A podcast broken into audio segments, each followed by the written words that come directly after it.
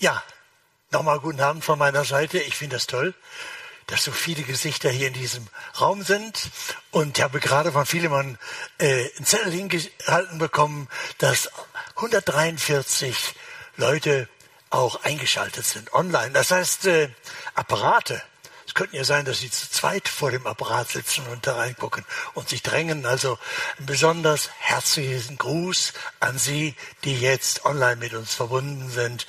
Das ist natürlich äh, besonders spannend, aber es liegt mir dran. Wir haben auch übrigens dafür gebetet, dass diese Verbindung nicht nur technisch ist, sondern dass es auch äh, menschlich so zu Herzen geht und dass Sie spüren, dass wir zusammenhängen, dass wir zusammengehören. Heute Abend ist das Thema Hauptsache gesund. Fragezeichen. Das war ja schon immer der Spruch, den die Leute gehabt haben. Sagt zum Geburtstag und so, Hauptsache gesund. Aber jetzt in dem letzten Jahr und mehr, da war das also ja albtraumartig präsent. Und ähm, äh, wir hatten ja vorher eine Zeit, wo man gedacht hat, wir haben das alles im Griff, besonders mit der Gesundheit.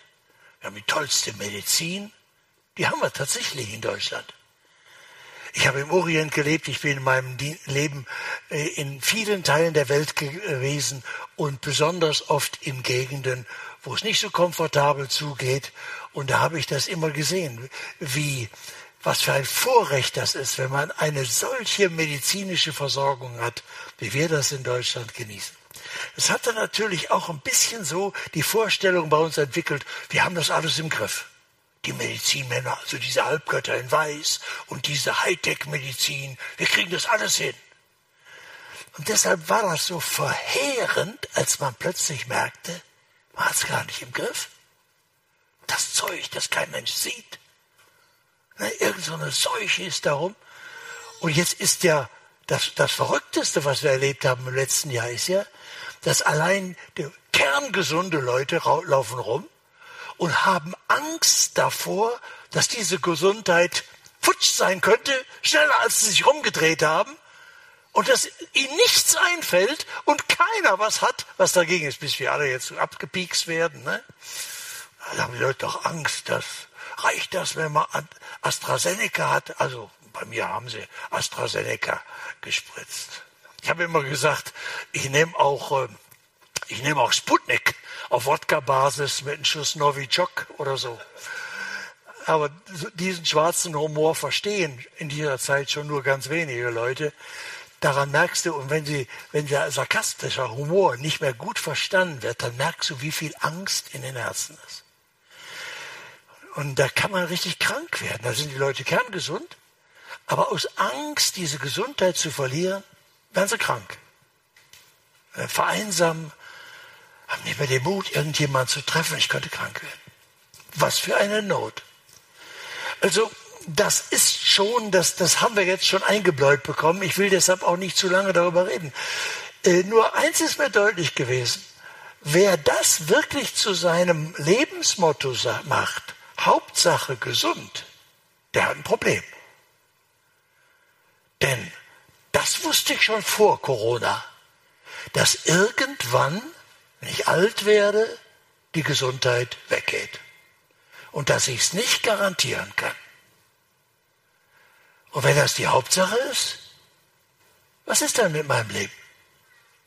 Wenn die Hauptsache futsch ist. Also da ist so, man kann das verstehen, wir wünschen uns Gesundheit. Ich hoffe, dass dieser, aber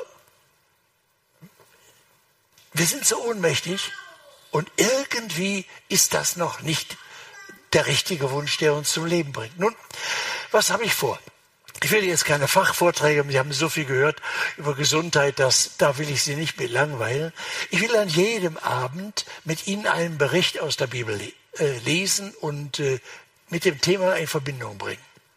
Dahinter steckt meine Lebenserfahrung ganz schlicht die persönliche Überzeugung, dass wenn ich die Berichte der Bibel lese, ich weiß ja nicht, was Sie von diesem Buch halten, ob Sie es für ein Märchenbuch halten, ob Sie es überhaupt nicht lesen. Meine Erfahrung in meinem Leben, und das sind jetzt, seitdem ich 14 bin, lese ich ziemlich täglich die Bibel.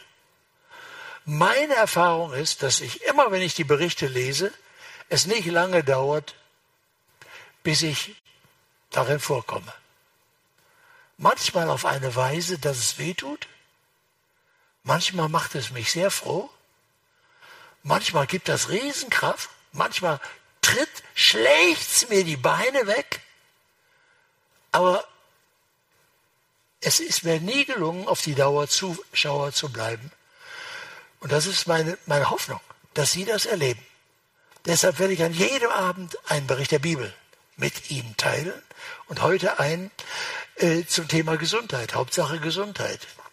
Und damit Sie es auch nachprüfen können, das wäre mir sehr wichtig, dass Sie das tun äh, gebe ich Ihnen auch die Stelle an, das ist im Johannesevangelium, das ist im hinteren Drittel der Bibel, das hintere Drittel der Bibel nennt man Neues Testament, das vordere, die zweite Drittel nennt man das Alte Testament.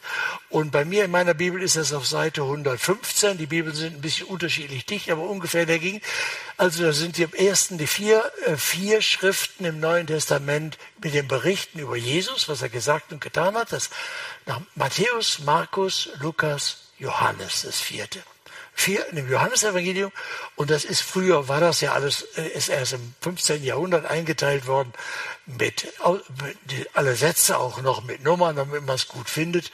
Also im Johannesevangelium Kapitel 5, also bei mir Seite 115, äh, nur für den Fall, ich lese es Ihnen und erkläre es Ihnen und ich bitte Sie, das nur zu notieren und es zu prüfen. Darauf bestehe ich. Ich erwarte nicht, dass sie wegen meiner schönen Augen, weiß nicht, ob die schön sind, oder meiner netten Worte, oder hoffentlich finden sie sie nett, das einfach schlucken und glauben, sondern dass sie das prüfen. Und deshalb bitte ich, lesen Sie die Bibel. Wenn Sie keine haben, gibt es sicher am Büchertisch Bibeln, die man mitnehmen kann. Und äh, so. Also, da in diesem Bericht kommt ein besonderes Problem vor, das man heute auch merkt, ich meine, krank sein ist besonders dann Mist, wenn man spürt ringsrum, ist der Bär los. Alle machen Party, alle sind gut drauf, alle feiern, alle sind fit und gesund, nur ich kriege davon nichts mit. Schmerzen und Krankheit können sehr, sehr einsam machen fällt mir immer auf, wenn ich gestern meinen Freund im alten Pflegeheim besucht, 86 ist und ziemlich schlecht dran. Und wenn ich in das alte Pflegeheim sehe, um, um eine halbe Stunde mit ihm zu sprechen, sehe ich, wie viele, wie viele da ganz einsam sind. Und sich wahnsinnig schwer tun. Und mein Freund sagt mir das auch, weißt du, du bist sehr, er kann jetzt auch nichts mehr machen. Noch nicht mal mehr Fernsehen gucken. Er sagt, da guckst du gegen die Decke. Das ist so eintönig. Kannst ja auch mit keinem sprechen. Viele von denen, die da sind, sind so alt und krank, dass sie auch eigentlich gar nicht mehr mit anderem Kontakt haben können. Weißt du, da bist du sehr, sehr einsam. Vielleicht hören jetzt auch Leute zu, sagen, weißt du, das ist meine Situation. So. Und draußen tobt das Leben und die anderen sind alle quietschfidel und kerngesund und so. Und was mache ich? Und so war das in Jerusalem. So ist die Szene in Johannes 5. Es war eines der großen Feste in Jerusalem. Die wurden immer mindestens eine Woche lang gefeiert. Und es kamen zigtausende als Festpilger nach Jerusalem. Die Archäologen haben uns, Historiker haben uns gesagt, dass zu den großen Festen in Jerusalem äh, mindestens doppelt so viel Festpilger waren wie Einwohner. Man schätzt damals wären 75.000 Einwohner gewesen dort. Also nochmal 75 oder manchmal auch doppelt so viel. Könnt ihr euch vorstellen, was da bloß war. Und Jesus mit seinem Freundeskreis und Schülerkreis kommt auch zu diesem Fest. Dann gehen sie durch eins der Tore. Heute ist das, liegt da an der Ecke das Stephensburg. Das, ich kenne mich in Jerusalem ganz gut aus, weil ich da in der Altstadt habe ich gelebt. Jahrelang kenne ich jede Ecke. Also das alte Jerusalem in der Zeit Jesu war eine Etage tiefer heute, was ihr heute da Altstadt sieht, immer noch toll aus, aber die stammt aus der türkischen Zeit. Aber immerhin, man kann sich vorstellen. Und wenn man durch das Stevens Tower geht, rein, dann ist gleich da, was heute Via Dolorosa ist, auf der linken Seite ist der alte Tempelplatz, wo heute die Aqsa-Moschee ist, und ein Riesenfeld da, sechs Fußballfelder groß. Und dann ist die Via Dolorosa, die Straße, und auf der rechten Seite, gleich wenige Meter, ist ein Eingang nach Bethesda. Das heißt, heute sind das die Ausgrabungen. Aber sehr, sehr interessant, sollten Sie jeder hinkommen, müssen sich das angucken. Das sind das Krankenhaus der Bethesda, aus der Barmherzigkeit, wie heißt das? Äh, das waren zwei Pools. Und um diese Teiche waren Säulenhallen. Nun ist das Klima in Jerusalem im großen Teil des Jahres, kann im Winter kann es auch kalt werden, aber äh, im großen Teil ist es sehr mild und sehr warm. Und da, da lagen die in den offenen Hallen, da auf ihren Matratzen. Und dann gab es den, den, den, Bericht auch, die Bibel äh, sagt nicht so richtig, ob sie da, das zutreffend war oder ob die Leute das nur glaubten, dass wenn ein Engel diese Pools, dieses Wasser bewegte, wer dann zuerst reinkam, der wurde geheilt. Und entsprechend lauerten die da alle. So lesen wir. Es war ein Fest der Juden und Jesus zog hinauf nach Jerusalem. Es ist aber in Jerusalem beim Schaftor, so war das damals, das, das Stadttor dort, ein Teich. Der heißt auf Hebräisch Bethesda. Dort sind fünf Hallen, also in denen lagen viele kranke, blinde, lahme, ausgezehrte. Ah, das sind schon Krankheitsbezeichnungen. Ausgezehrte, ausgebrannte. Heute ist das Burnout ist eine der schlimmsten Krankheiten und wie die Pest verbreitet. Und dann heißt es, es war aber dort ein Mensch, der lag 38 Jahre lang krank. Ich sehe hier in einige Gesichter, die sind noch gar nicht 38 Jahre noch auf der Welt. Kann ich mir gar nicht vorstellen, was das ist. 38 Jahre lang krank. Als Jesus den liegen sah, und vernahm, dass er schon so lange gelegen hatte, spricht er zu ihm, willst du gesund werden? Stell mir das vor, Jesus da in dieses Krankenhaus geht, da sind Hunderte und Aberhunderte von Kranken.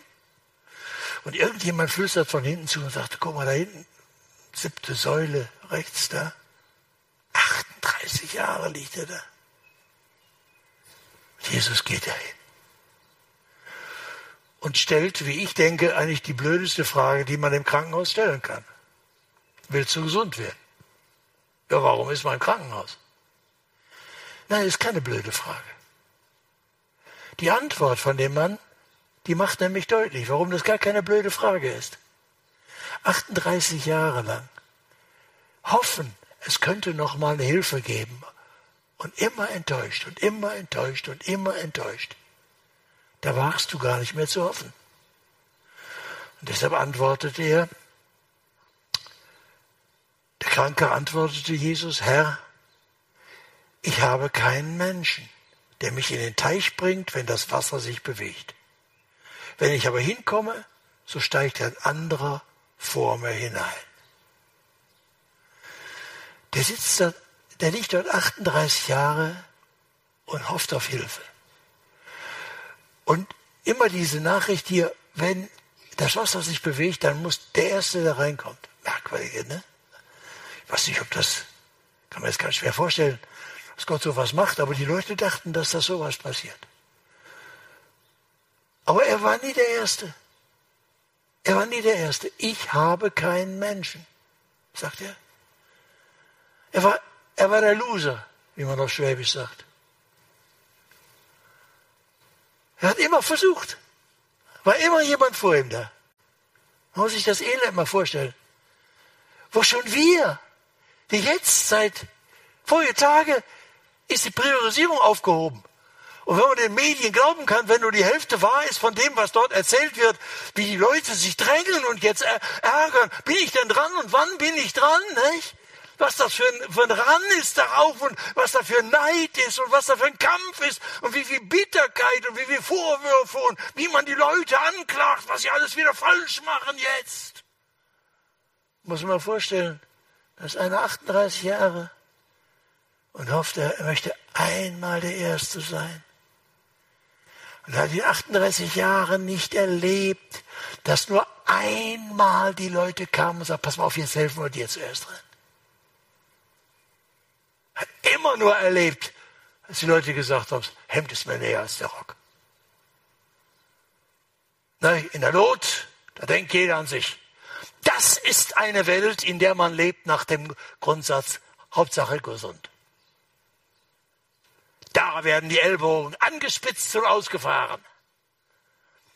Und da sind die, die einsam sind in ihrem Leid, abgeschrieben, haben keine Chance. Das ist die Welt, in die Jesus geht.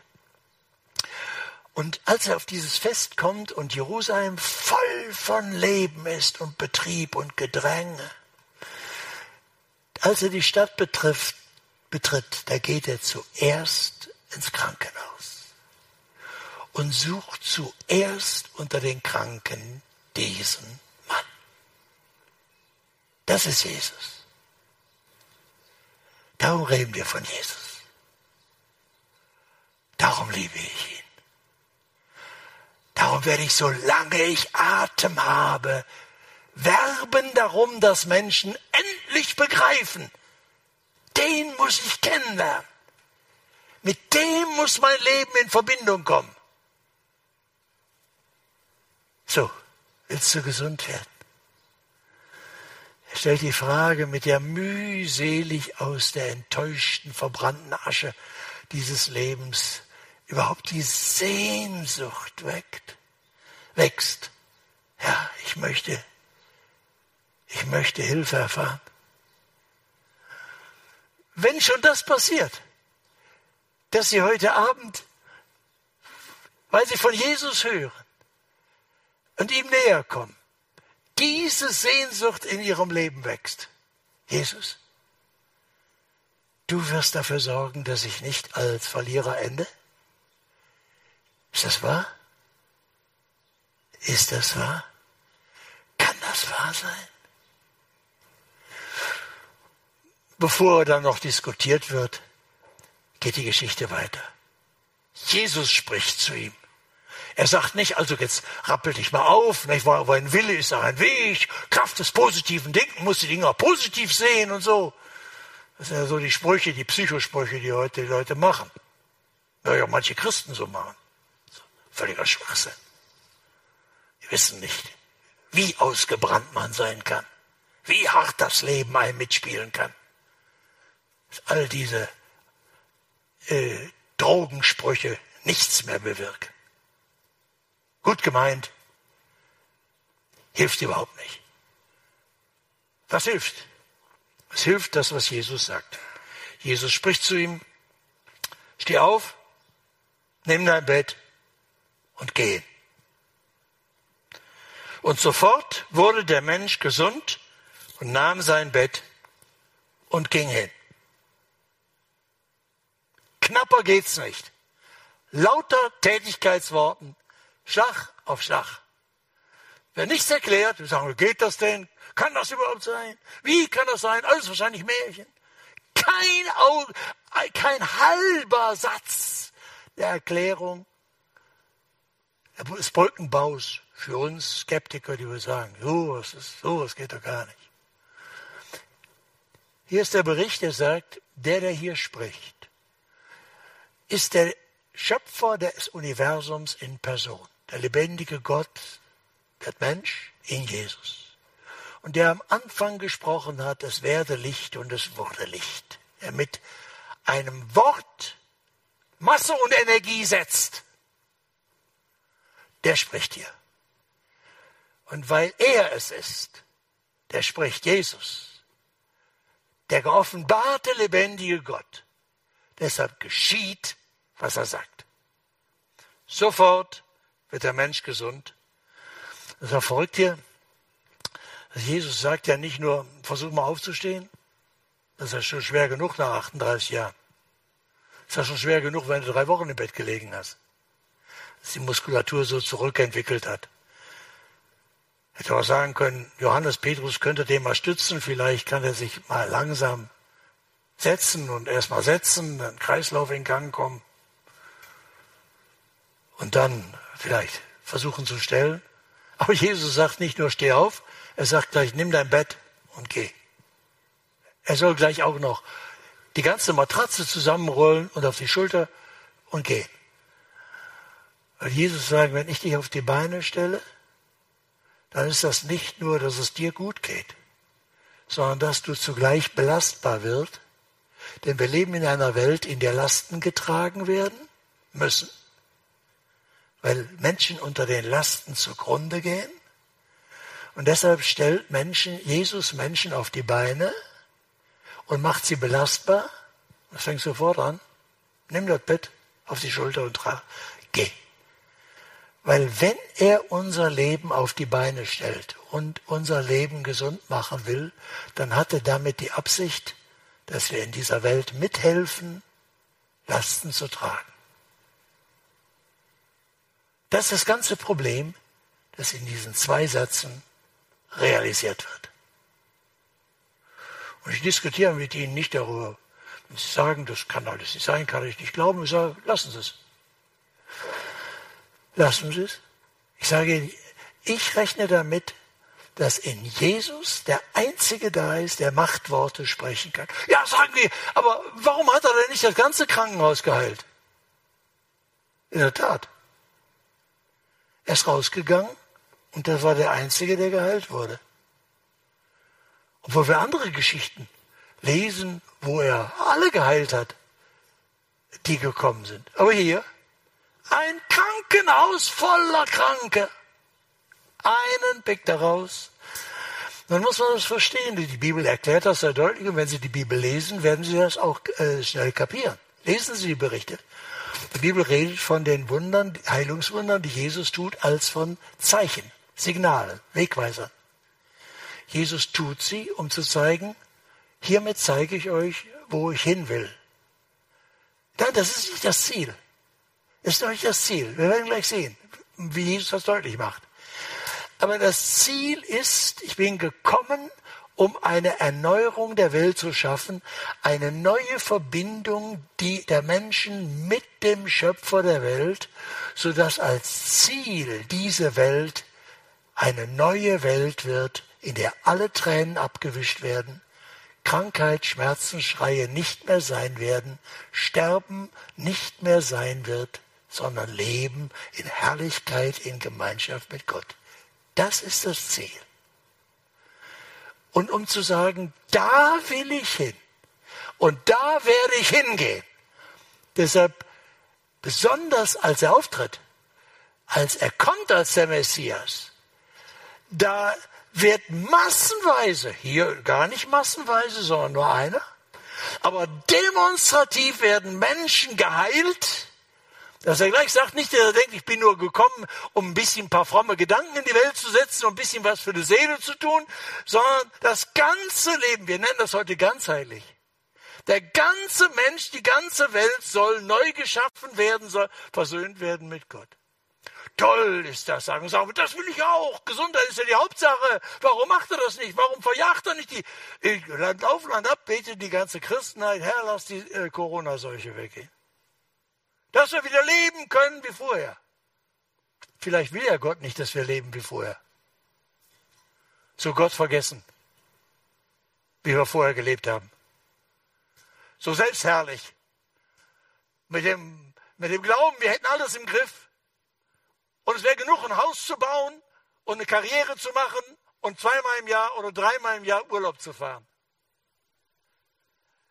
Leben wie vorher. Vielleicht will ja Gott gar nicht das. Vielleicht denkt ihr ja, begreifst du nicht, dass ich dich mit dem Guten, das ich dir geschenkt habe, um zur Umkehr leite? Begreifst du vielleicht, dass ich jetzt da, wo ich euch die Beine wegtreibe, euch, euch zeige, ein bisschen spüren lasse, dass ihr nichts im Griff habt? Dass ihr vielleicht zur Besinnung kommt und fragt, wer ist eigentlich der Schöpfer? Wer hat eigentlich zu sagen in der Welt? Ja, natürlich brauchen wir Gott als Nothelfer, als Ausputzer, wenn es mal nicht mehr so geht. Gut, okay. Gott ist kein Hampelmann. Irret euch nicht, Gott lässt sich nicht verspotten. Was der Mensch sät, wird er ernten. Das steht im Neuen Testament. Das werden wir erleben. Gott ist lässt sich nicht zum Narren halten. Und zu tun, wir sind tüchtig, wir haben alles im Griff. Und äh, wie kann Gott sowas zulassen? Da werden wir ja morgen Abend noch drüber sprechen. Da ist das das Thema. Wie kann Gott das alles zulassen? Aber was passiert hier eigentlich? Ja, er tut dieses Zeichen, damit demonstrativ die Leute spüren, da will er hin. Aber warum macht er das nicht mit allen? Und lesen wir die Geschichte weiter. Also der geht los. Er ging hin. Der sprang durch die Gegend und wusste gar nicht, was, was ihm passierte. Da heißt es, es war aber an dem Tag Sabbat. Und jetzt kommt raus, was die Leute für abartige Probleme haben. In einer Welt, in der es wirklich Not, tiefe Not von Menschen gibt, können Leute abartige Probleme haben. Zum Beispiel hier in Jerusalem. Es war aber an dem Tag Sabbat. Da sprachen die Juden zu dem, der gesund geworden war, es ist heute Sabbat. Du darfst dein Bett nicht tragen. Das war nämlich eine Regel. Man darf nicht arbeiten am Sabbat und keine Bett tragen. Dachte der wahrscheinlich ganz eingeschüchtert, was habe ich falsch gemacht? Ich hatte 38 Jahre lang Sabbat. Ich könnte dir noch was abgeben. Hab da so einen gewissen Überschuss an Betten nicht tragen und nicht gehen. Also ist heute Sabbat, du darfst dein Bett nicht tragen. Er antwortete ihn, der mich gesund gemacht hat, sprach zu mir, nimm dein Bett und geh hin. Da fragten sie ihn, wer ist der Mensch, der zu dir gesagt hat, nimm dein Bett und geh hin? Der aber gesund geworden war, wusste nicht, wer es war. Denn Jesus war entwichen, da so viel Volk an dem Ort war. Was ein Gewühl. Jesus war weg. Und er hat sich, hat so gestaunt über die Tatsache, dass er gehen, stehen, tragen konnte dass er überhaupt niemand, wer, wer war das denn? Er wusste es nicht. Die fragen ihn jetzt, da kann er keine Antwort geben. Und dann kommt diese fantastische Wendung in dieser Geschichte. Danach fand ihn Jesus im Tempel und sprach zu ihm, siehe, du bist gesund geworden sündige hinfort nicht mehr, dass dir nicht etwas Schlimmeres widerfahre. Ich weiß nicht, wenn Sie in Jerusalem waren, dann kennen Sie die, äh, die Gegend dort, sonst beschreibe ich sie. Also der Tempel, das Gebäude selber, da ging ja nur die Priester rein, um die Opfer darzubringen, der hohe Priester und Allerheiligste. Menschen gingen da gar nicht rein. Ringsrum waren die Vorhöfe. Und das kann man heute in Jerusalem, am heutigen Jerusalem sehr gut sehen. Ich sagte ja, diese große Fläche, äh, heute ist da die Oma-Moschee und die Aqsa-Moschee auf diesem, aber da, wo diese Goldkuppel-Moschee heute liegt, das ist genau die Stelle, in dem der, der Tempel, der Tempel früher stand. Das kann man hier archäologisch genau nachweisen. Und äh, das, der, diese Fläche ist auch heute so, dass da Tausende von Menschen Platz haben. Und so war es bei den großen Festen sowieso. Massen von Menschen. So, und da liefen die Leute rum, also in diesen Vorhöfen. Und da ist dann auch Jesus. Da fand ihn Jesus im Tempel, in diesem Tempelgebiet. Das finde ich toll. Eigentlich denkte man, jetzt müsste der Mann darüber nachdenken, na, wer war Jesus, wer, ich habe mich gar nicht bedankt und so. Jetzt klar, jetzt kann ich gar keine Auskunft geben, jetzt sollte ich doch, müsste, wird überhaupt nicht drüber nachgedacht, wird ihm auch kein Vorwurf gemacht, wird gar nicht drüber nachgedacht. Es heißt nur, Jesus trifft ihn zum zweiten Mal. Der trifft ihn zum zweiten Mal. Und da habe ich mir oft gedacht, das wünsche ich vielen Leuten. Ich kenne so viele Leute, die mir erzählen, dass sie mal eine wunderbare Bewahrung bei einem Verkehr, einer kritischen Verkehrssituation erlebt hätte, wo es einen katastrophalen Unfall hätte gehen können. Da haben sie dann gesagt, Schwein gehabt. Vielleicht haben sie gesagt, Gott sei Dank. Aber die wenigsten kommen darauf, ich, wer war das? Und dann hoffe ich immer darauf, dass die noch mal eine Chance der zweiten Begegnung mit Jesus haben. Denn der tut uns Gutes. Unverdient. Er schenkt uns so viel gute Sachen. Jeden Tag. Wir nehmen das alles in Kauf. Wir genießen es. Freuen uns auch darüber. Aber es wird nichts aus. Es wird keine heil, heilende Verbindung zum Schöpfer. Wir haben etwas Hilfreiches erfahren vom Schöpfer, aber es wird keine, es ist so wie, wir, wir gehen mit Gott um wie mit dem Zahnarzt. Weißt du, du hast Zahnschmerzen, es tut weh und so, gehst zum Zahnarzt, aber du heiratst den Zahnarzt ja nicht oder willst ja keine Dauerbeziehung. Möglichst wenig dahin gehen. Ne? Aber die Hilfe, die Gott uns gibt, die besteht ja darin, dass wir in einer Lebensgemeinschaft mit Gott sind. Dass er dauernd seine Kraft in unser Leben gibt dass wir seine Liebe spüren, dass wir seine Kraft, die stärker ist als der Tod, als die Welt geschafft, in unser Leben erfüllt, in den schönen Zeiten und in den schweren Zeiten, in den Krisen bis ins Sterben, dass er uns durchträgt. Aber wenn es nicht zur zweiten Begegnung kommt, dann haben viele Leute mal nette Erfahrungen, sagen auch mal ein kurzatmiges Dankeschön, weil man ja anständig erzogen ist, auch religiös. Aber es wird nichts raus. Sie kehren nicht um. Deshalb finde ich so toll, was Jesus hier macht. Und hier lernen wir etwas, wo, wo ist das Eigentliche? Was macht Jesus hier? Jesus trifft ihn, er redet mit ihm und sagt, du bist gesund geworden. Und dann sagt er, Jetzt sündige in Zukunft nicht mehr, damit dir nichts Schlimmeres widerfährt. Manche Leute missverstehen das total. Die denken also, wenn du jetzt sündigst nochmal, dann wirst du noch viel schlimmer krank als bisher. Denn die Krankheit ist ja eine Strafe für die Sünde. Das ist völliger Quatsch. Darum geht's ja gar nicht. Sondern Jesus sagt, das eigentliche Problem, das mit deiner schweren Krankheit 38 Jahre, das haben wir hingekriegt. Aber dein eigentliches Problem ist nicht gelöst.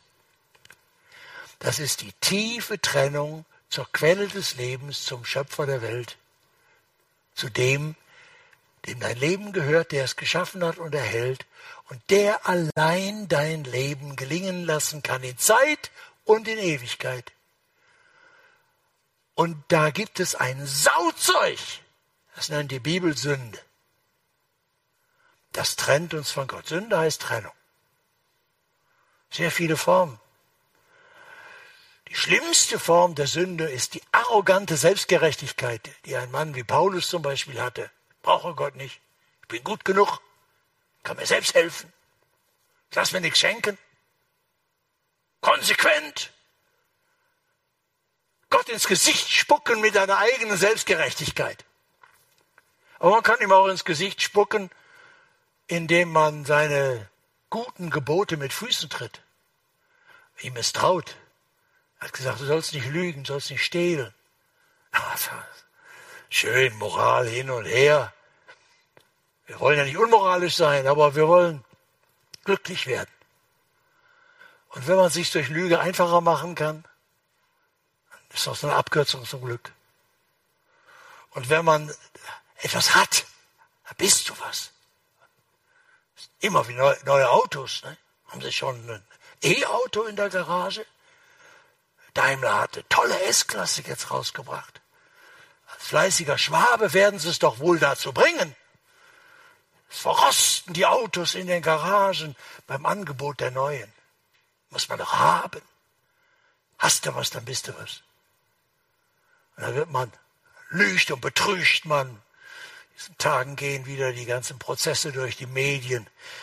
Dachte ja selbst unsere Ingenieure wären klug genug, um Probleme zu lösen mit Ehrlichkeit, aber sie haben auch auf ihre Großmütter nicht gehört, dass Lügen kurze Beine haben. Sie lügen und betrügen. Das Land stinkt vor lauter Lügen. Gibt's, werden Masken werden Masken angeboten, da betrügen sie die Leute durch die, es, wo du hinguckst, wir sind ein, ein Volk von Lügnern und Betrügern, obwohl wir so reich sind wie kaum ein anderes Volk der Land, in der Welt. Wir wollen ja nur glücklich werden. Das ist Sünde. Wir glauben Gott nicht, dass seine Gebote das Glück unseres Lebens sind. Wir, machen, wir wissen es immer besser. Sexuell sind wir ja nicht unmoralisch. Wir brechen ja nicht Ehe, weil wir unmoralisch sein wollen. Wir wollen glücklich werden. Und man geht fremd und geht, hurt sich durch die Betten, weil man glücklich werden will. Und weil natürlich jeder weiß, so prüde, wie das da in der Bibel steht, wir sind im 19. Jahrhundert, nicht? Sünde. Jesus sagt, sündige in Zukunft nicht mehr. In der Heilung, die er diesem Mann geschenkt hat, hat er nämlich das Geschenk der Vergebung mit eingepackt. Es ist ja noch auf dem Weg. Später wird das ja alles viel deutlicher. Er geht ans Kreuz und er geht dahin, keiner, keiner will, dass er dahin geht, aber er sagt, wenn ich das nicht tue, wenn ich das Gericht Gottes nicht für euch trage, stellvertretend, gibt es keine Lösung. Was ihr braucht, ist Vergebung der Sünden. Was haben wir? Vergebung der Sünden. Macht aber halblang. Interessiert doch keine Sau heute, geschweige denn Menschen. Meine Kollegen in meiner Kirche die haben ganze Philosophien entwickelt, dass man heute über Sünde nicht mehr reden kann, weil keiner das hören will. Hat noch nie jemand hören wollen. Darf ich Ihnen das mitteilen? Es hat noch nie sich jemand dafür interessiert. Und das ist wie bei den Kranken. Die gehen zum Arzt und dann müssen sie entscheiden, ob sie dem Arzt mit der Diagnose glauben oder ob sie es besser will. Es gibt auch Leute, die wissen es immer besser, was sie haben, was sie brauchen. Aber geheilt wirst du nur, wenn du einem kundigen Arzt zutraust, dass er die richtige Diagnose stellt, auch wenn sie dir überhaupt nicht passt. Auch wenn sie sagt, dass es, du hast eine Krankheit zum Tode, die ist schrecklich, die kannst du noch nicht mal selber heilen. Das will keiner hören. Ja, sagt Jesus, das ist genauso. Deine Selbstgerechtigkeit und deine Verlogenheit, dein Ehebruch, dein Betrug in deinen Steuersachen, die Lügen im finanziellen Bereich, der Neid, die Rücksichtslosigkeit wird dich vor Gott, trennt dich von Gott und ist das das Todesmittel deines Lebens. Solange wir nicht versöhnt sind mit Gott, Vergebung der Sünden und eine neue innere tiefe Verbindung mit ihm haben, kann unser Leben nicht gesund werden. Und das möchte Jesus. Deshalb geht er konsequent bis zum Kreuz. Und Gott bestätigt diesen Weg, indem er ihn von den Toten auferweckt und sagt, er ist es. Und er ist zur Rechten Gottes jetzt als der Herr der Welt und tritt für uns ein und sagt, wenn du umkehrst, wenn du kommst mit deinem Leben, bring deine Krankheit. Ja, du darfst mit deinem Kummer kommen. Auch mit deinen körperlichen Krankheiten darfst du kommen. Es gibt keine Sorge und Ängsten, die wir nicht zu Jesus. Wir müssen nicht vorher filtern. Wir dürfen alles bringen. Aber du wirst immer erleben, dass er auch sagt, pass auf, wir kurieren nicht nur die Symptome, nicht nur die Folgeerscheinungen, wir gehen auch an den Kern. Und du wirst eine Heilung deines Lebens nur erfahren, wenn du an die Wurzel deines Übels ranlässt. Das ist Sünde. Dass die Deutschen mit dem Ausdruck nichts anfangen können, das wundert mich überhaupt nicht. Wir sind geradezu verblödet in dieser Hinsicht. In Deutschland gibt es ja eigentlich nur zwei Sünden. Das eine ist, du darfst Schwarzwälder Kirschtorte essen, zu viel, also ne, zu viel geht auf die Hüften oder auf den Bauch. Und, äh, oder du darfst nicht zu schnell Auto fahren. Das ist albern. Das ist äh, Schwachsinn. Sünde ist die tödliche Trennung vom Schöpfer unseres Lebens, die Verbindung, die mit ihm alleine würde unser Leben heil machen jetzt in dieser Zeit, nach seinen Wegweisungen leben, aus der Kraft seines Schöpfergeistes. Er will unser Leben füllen mit seinem Geist. Er will uns die Wegweisung geben, er will uns ihn einfügen in die Gemeinschaft mit anderen in seiner Gemeinde, damit unser Leben Hilfe erfährt. Dass wir einander Lasten tragen. Einer trage des anderen Last. So werdet ihr die, das Grundprinzip, die Grundregel des Christus erfüllen. Steht in der Bibel.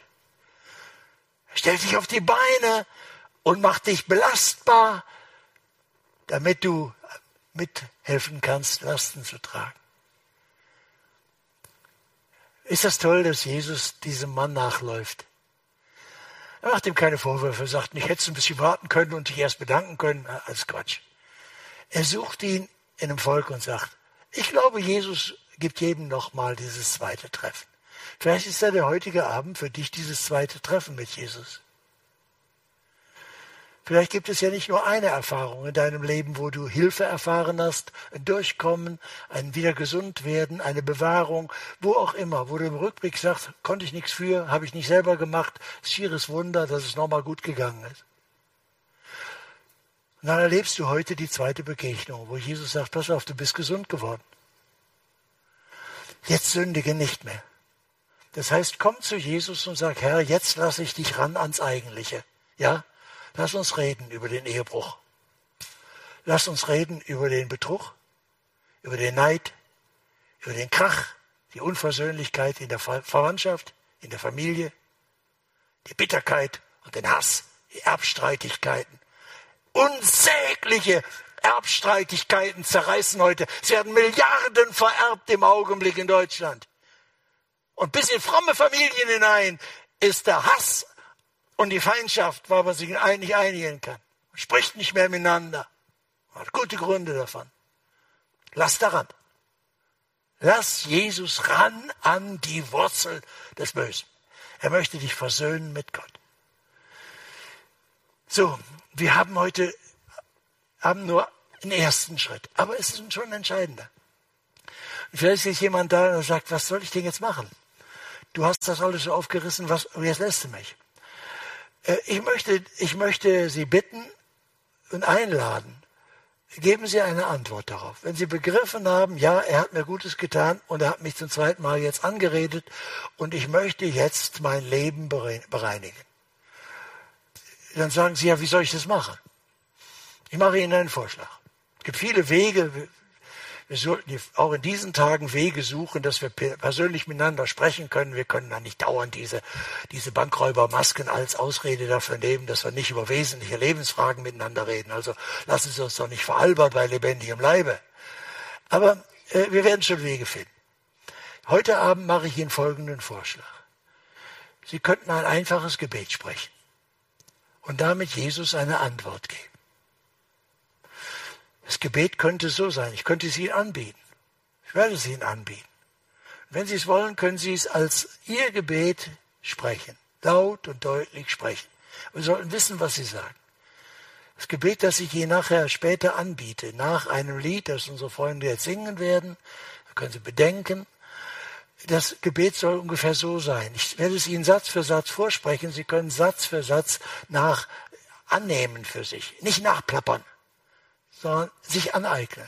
Jesus, ich danke dir, dass du mich so sehr liebst. Ich habe deine Einladung gehört. Ich öffne dir mein Leben. Ich bekenne dir meine Sünden und bitte dich um Vergebung. schweigen wir einen Augenblick. Dann kannst du in der Stille deines Herzens oder auch laut sagen, Herr, du weißt, den Ehebruch, die Abtreibung, den Betrug beim Finanzamt, das Mobben in der Firma. Sie wissen, was es ist. Gott selbst legt den Finger auf, in ihrem Gewissen darauf. Sprechen Sie es aus. Dann sagen wir, danke Herr Jesus, dass du am Kreuz für mich gestorben bist. Du hast das Gericht getragen, was ich verdient habe. Danke, dass du mir alle meine Sünden vergeben hast. Mein ganzes Leben soll dir gehören. Und jetzt. Ich will dir vertrauen. Ich will dir folgen. Du bist mein Herr. Zeige mir deinen Weg. Das wäre eine Wende, ein Anfangsgebet mit dem Sie eine Wende beginnen. Klar, dann können Sie Hilfe bekommen. Es gibt ja, geht ja weiter. Wir haben hier mehrere Abende und Sonntag. Sie werden, haben wir auf Ihrem Platz einen Zettel gefunden, äh, Einladungen, es gibt Glaubenskurse. Also es gibt eine Fortsetzung. Ich werde Sie heute bitten, auch noch ein Gespräch nachher zu führen, wenn es irgend geht. Aber dieses Gebet könnte der Anfang sein. Bitte, äh, wir haben jetzt die drei Minuten bei diesem wunderbaren Lied, das unsere Freunde singen werden. Jesus, zu dir kann ich so kommen, wie ich bin. Ja, das ist wahr. Und äh, während dieses Liedes bedenken Sie, ob Sie so beten möchten, wie ich es vorgeschlagen habe. Und äh, nach diesem Lied komme ich hierher, spreche dieses Gebet Ihnen Satz für Satz vor und werde Sie einladen, wenn Sie es wollen, es laut als Ihr persönliches Gebet zu beten. Sie sehen, das kann man hier im Saal tun, das können Sie bei sich zu Hause tun, da wo auch immer Sie sind. Das ist das Tolle. Gott ist gegenwärtig und da ist mehr als die technische Verbindung. Bedenken Sie, ob Sie nicht dieses Anfangsgebet jetzt beten möchten.